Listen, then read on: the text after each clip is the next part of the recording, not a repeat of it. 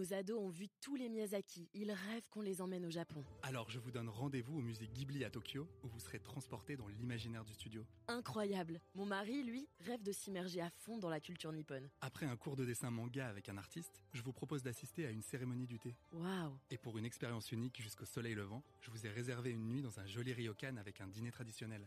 Je nous y vois déjà. Avec Marco Vasco, ne rêvez plus, vivez votre voyage l'esprit libre. Au rendez-vous sur marcovasco.fr pour imaginer votre prochain voyage sur mesure. Les podcasts du Figaro.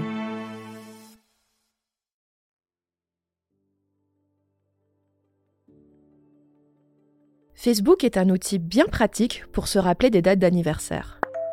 Aujourd'hui d'ailleurs, une notification du réseau social vous rappelle de laisser un message à Annie qui fête ses 57 ans.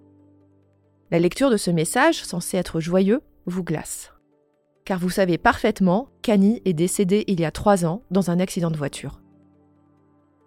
Ce genre de situation devient malheureusement courante sur Internet, où les morts se mêlent aux vivants. Il y a les comptes sur les réseaux sociaux, les photos et les vidéos qui traînent sur Google ou sur YouTube, les commentaires déposés sur Allociné et Marmiton, le profil LinkedIn. Pire encore, des pirates informatiques peuvent prendre le contrôle de comptes inactifs et peu sécurisés et usurper l'identité d'une personne décédée pour diffuser du spam ou des arnaques. Ces situations sont douloureuses pour les proches des personnes disparues. Nos traces numériques sont-elles vouées à errer pour l'éternité sur Internet? Ou bien y a-t-il des solutions?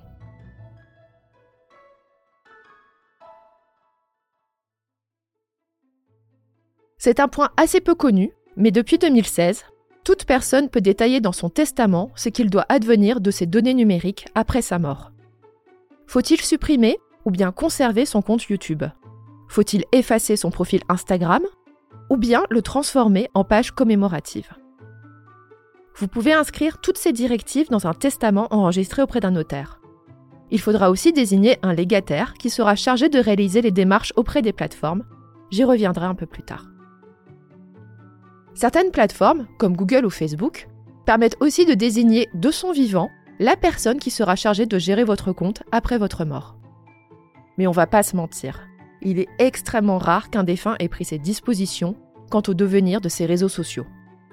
Et pour les proches d'une personne décédée, les démarches sont longues et fastidieuses. Les familles doivent faire un choix. Ne rien faire, avec tous les risques qui vont avec. Faire fermer les comptes, ou bien les transformer en comptes commémoratifs. C'est une option proposée par Facebook, Instagram ou LinkedIn. La page de la personne décédée est pour ainsi dire gelée. Les abonnés peuvent toujours regarder les publications et les photos du défunt, mais plus personne ne peut se connecter à son compte. Impossible donc d'y ajouter ou d'y supprimer des contenus. L'envoi de notifications cesse, les publications n'apparaissent plus dans les suggestions d'Instagram, et les amis du défunt ne reçoivent plus de notifications pour lui fêter son anniversaire. La mention en souvenir d'eux s'affiche à côté du nom du compte. L'autre option est de demander la suppression pure et simple du compte sur le réseau social. Mais dans les deux cas, les réseaux sociaux vont exiger des preuves solides. Ils ne sont en effet pas en mesure de déterminer par eux-mêmes si un utilisateur est décédé. Toutes les plateformes demandent donc la présentation d'un certificat de décès. Et selon les réseaux sociaux, il sera demandé en plus des documents prouvant un lien de filiation avec le défunt, comme le livret de famille ou une pièce d'identité, ou tout document prouvant que vous êtes l'exécuteur testamentaire. Google exige que ces preuves soient traduites en anglais par un traducteur assermenté. Seule la famille directe, c'est-à-dire les parents, les conjoints, les enfants et les frères et sœurs, peuvent demander la suppression d'un compte. Il est aussi possible d'obtenir le droit de télécharger une copie des photos ou des publications du défunt. Mais la famille ne pourra pas accéder aux emails ou aux discussions des messageries qui constituent une correspondance privée. Toutes ces démarches fastidieuses sont aussi obligatoires pour récupérer les fonds d'un compte PayPal appartenant à une personne décédée. Un dernier point. Tout achat numérique réalisé par le défunt, par exemple l'achat d'e-books, de musique en ligne ou bien de jeux vidéo au format digital, est incessible. À moins de connaître les mots de passe des comptes de la personne décédée, vous ne pourrez pas accéder à cette médiathèque numérique.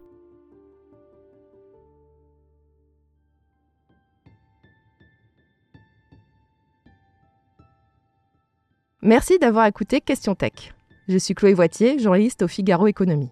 Si cet épisode vous a plu, n'hésitez pas à le partager autour de vous et abonnez-vous au podcast Question Tech pour ne pas rater nos prochaines publications.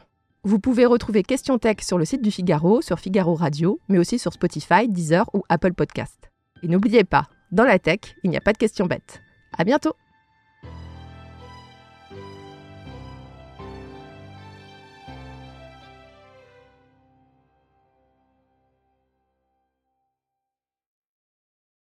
Nos ados ont vu tous les Miyazaki. Ils rêvent qu'on les emmène au Japon. Alors je vous donne rendez-vous au musée Ghibli à Tokyo, où vous serez transporté dans l'imaginaire du studio. Incroyable. Mon mari, lui, rêve de s'immerger à fond dans la culture nippone. Après un cours de dessin manga avec un artiste, je vous propose d'assister à une cérémonie du thé. Waouh Et pour une expérience unique jusqu'au soleil levant, je vous ai réservé une nuit dans un joli ryokan avec un dîner traditionnel. Je nous y vois déjà. Avec Marco Vasco, ne rêvez plus, vivez votre voyage l'esprit libre. Au rendez-vous sur marcovasco.fr pour imaginer votre prochain voyage sur mesure.